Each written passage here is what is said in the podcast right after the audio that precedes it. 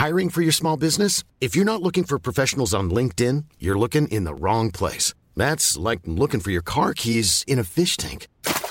LinkedIn helps you hire professionals you can't find anywhere else, even those who aren't actively searching for a new job but might be open to the perfect role. In a given month, over 70% of LinkedIn users don't even visit other leading job sites. So start looking in the right place. With LinkedIn, you can hire professionals like a professional. Post your free job on linkedin.com slash people today.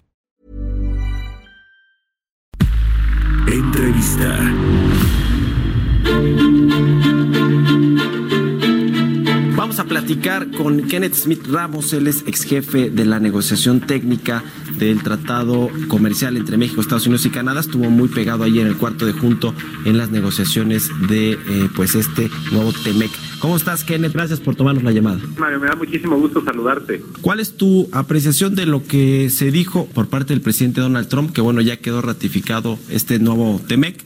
Pero bueno, pues el presidente utilizó esta frase de que pues queda casi casi sepultado uno de los peores acuerdos comerciales, que era el Telecan o el NAFTA. Sí, mira, el presidente Trump obviamente está utilizando esta plataforma de la firma del tratado para fines electorales domésticos. Está mandando la señal de que cumplió con su objetivo, que señaló como uno de sus objetivos de campaña, que era cambiar radicalmente el Telecan.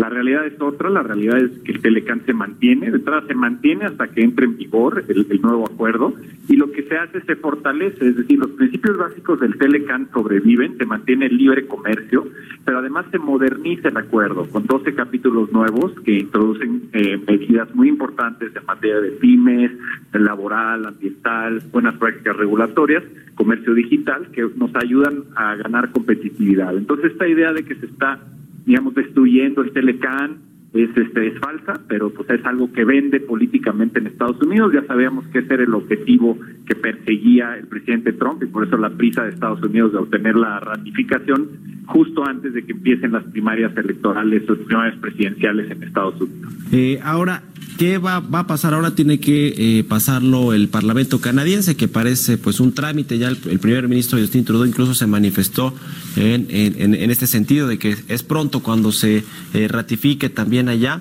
Pero ahora habrá que ver pues la implementación, cómo va a aterrizarse aquí en México con todos los cambios y reformas que se tienen que hacer a las leyes para que pueda funcionar correctamente. Así es, de hecho, este, los gobiernos de los tres países a nivel técnico, incluido México, por supuesto, van a tener que trabajar horas extras contra reloj para llegar a cumplir, estar listos para cumplir con todos los requisitos de aquí a que al primer día de entrada en vigor del TEMEC.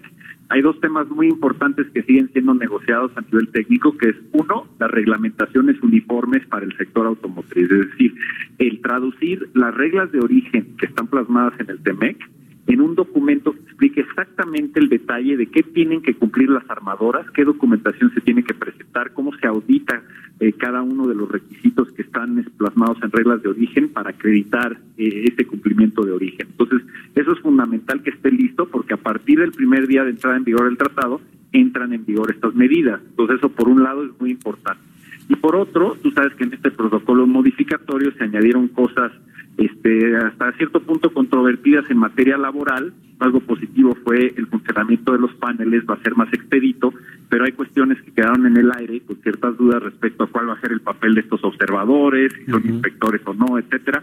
Y todo eso se tiene que aclarar a través de las reglas de operación del mecanismo rápido de solución de disputas laborales. Y eso es otra cosa que se tiene que acordar entre los países. Entonces, de aquí a la entrada en vigor que posiblemente se dé para el verano, puede ser el primero de julio, una de las fechas que se está pensando que es una posibilidad, pues para esa fecha ya se tiene que haber revisado todos los elementos de que los que, con los cuales los países tienen que cumplir para estar en condiciones de implementar correctamente el TEMEC. Jesús Seade, el subsecretario para América del Norte de, de, la Secretaría de Relaciones Exteriores, ha dicho en varias entrevistas que es un mucho mejor acuerdo que el Telecan. ¿Tú coincides con esa visión, Kenneth? Tomando en cuenta pues todo eh, que se incluyeron efectivamente capítulos que no estaban en el en el Telecan pasado y que pues ahora era necesario incluir, pero bueno, pues hay cosas ahí en la industria automotriz, el tema de las inspecciones laborales. ¿Cuál es tu balance en términos generales? Mira, yo sí creo que es un acuerdo que fortalece el Telecan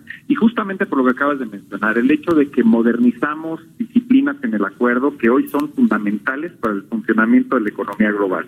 Mencionábamos comercio digital, pero también hay aspectos muy importantes de, de carácter social que, que afectan a la economía, por ejemplo, un capítulo sobre anticorrupción, un capítulo sobre competitividad, es decir, estamos construyendo sobre la base de 25 años de y en ese sentido, al haber preservado el libre comercio y preservado los mecanismos de solución de controversias, sí podemos decir no solo que es un mejor tratado, sino que es el tratado más avanzado que tenemos en todo el mundo en materia de TLC. Son las disciplinas que van a ser el modelo a seguir en futuras negociaciones y obviamente eso beneficia a México.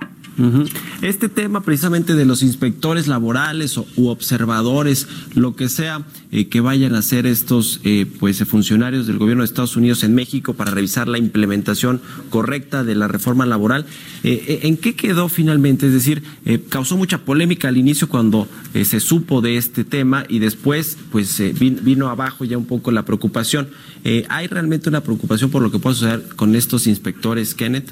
Mira, yo creo que la, preocupación se mantiene, porque además hay que tomar en cuenta que antes de esta negociación del protocolo modificatorio ya habíamos negociado el capítulo laboral más avanzado en cualquier TLC, con nuevas disciplinas que protegen los derechos de los trabajadores y además promueven la democracia sindical.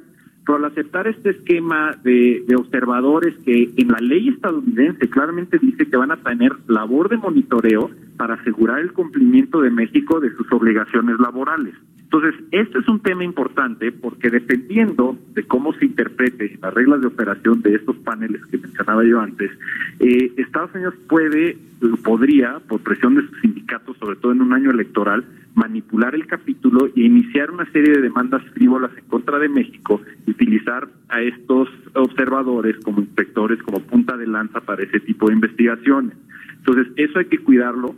México tiene que vigilar muy de cerca este, cómo quedan estas reglas de operación y cómo se utiliza el capítulo, que el capítulo se utilice de buena fe. Pues a ver qué pasa con Donald Trump, que seguramente no va a quitar el dedo del renglón de utilizar el comercio exterior, el comercio con México, eh, la relación bilateral para presionar en otros temas, como lo hemos visto en el caso migratorio y en otros asuntos más. Así que pues estaremos pendientes, eh, Kenneth, y te agradezco mucho, como siempre, que nos hayas tomado la llamada. Eh, le tocó al presidente López Obrador y a su canciller y al subsecretario, pues estar allá en Washington. Bueno, el presidente obviamente no, pero sí sus funcionarios de gabinete, pues eh, recibiendo ya finalmente esta firma que nos costó tanto, pero bueno, los negociadores, tú estuviste muy involucrado junto con pues el gobierno anterior, ahí el de Afonso Guajardo, Luis Videgaray, el mismo Moisés Calach, que bueno, hicieron un trabajo también muy importante. Así que, pues enhorabuena por todo ese trabajo, Kenneth, y, gracias por ayudarnos a entender pues los alcances de este nuevo acuerdo comercial con los Estados Unidos y Canadá. Muchísimas gracias, Mario, te lo agradezco. Es un resultado eh, muy sólido para México, el resultado del trabajo de, de, muchos cientos y miles de mexicanos para obtener este resultado. Yo creo que es algo que nos va a traer grandes beneficios. Pues enhorabuena, que así sea. Gracias, Kenneth. Even when we're on a budget, we still deserve nice things. Quince is a place to scoop up stunning high-end goods for 50 to 80% less than similar brands. They have buttery soft cashmere sweaters starting at $50, luxurious Italian leather bags, and so much more. Plus, Quince only works with factories that use safe, ethical, and responsible manufacturing. Get the high-end goods you'll love without the high price tag with Quince. Go to quince.com/style for free shipping and 365-day returns.